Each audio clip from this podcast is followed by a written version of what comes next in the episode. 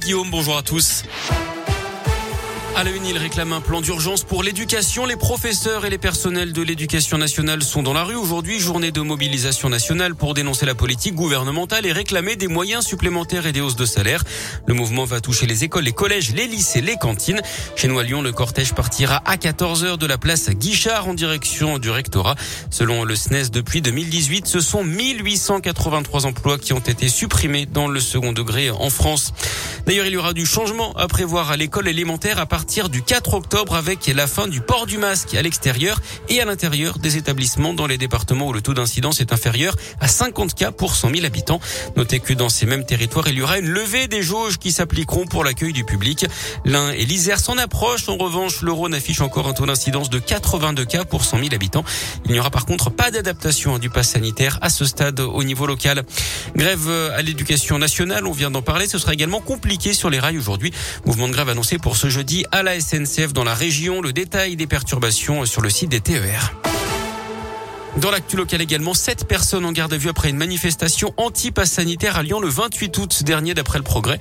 Elles ont été interpellées mardi et hier. Les suspects sont proches de la mouvance d'extrême gauche. Ils sont soupçonnés de violence.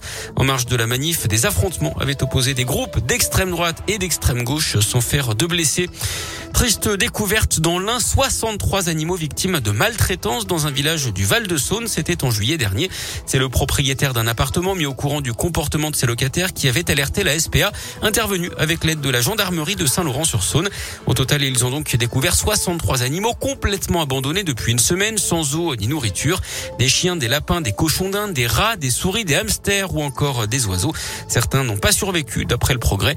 D'autres ont été confiés à des associations.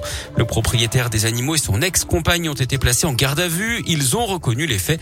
Ils seront convoqués au tribunal judiciaire de Bourg-en-Bresse au printemps prochain. Apaiser les tensions, c'était tout l'objet de la conversation téléphonique hier entre Emmanuel Macron et le président des États-Unis, Joe Biden, dans la crise des sous-marins. Échange de clarification les deux hommes ont promis de restaurer la confiance. Première mesure symbolique, le retour de l'ambassadeur français à Washington la semaine prochaine. Le sport, le foot avec la septième journée de Ligue 1. Et l'OL est de retour. Les Lyonnais ont battu 3-3 grâce à des buts de Shakiri, Emerson et Paqueta. Des Lyonnais qui reviennent à la sixième place à un petit point du podium. À noter euh, l'humiliation du Clermont Foot battu 6-0 par Rennes et la nouvelle défaite de Saint-Etienne 3-1 à Monaco. Clermont et 11e Saint-Etienne toujours avant-dernier. Soirée de foot encore marquée par des violences. Un bus de supporters bordelais est tombé dans un guet-apens tendu par les supporters de Montpellier. Bilan une bagarre générale et 16 blessés légers. Et puis après les débordements à Nice contre Marseille entre Lille et Lens, à Angers, le supporters de l'OM sont sortis de leur parquage pour aller se battre avec les ultras locaux. Les stadiers ont réussi à rétablir l'ordre.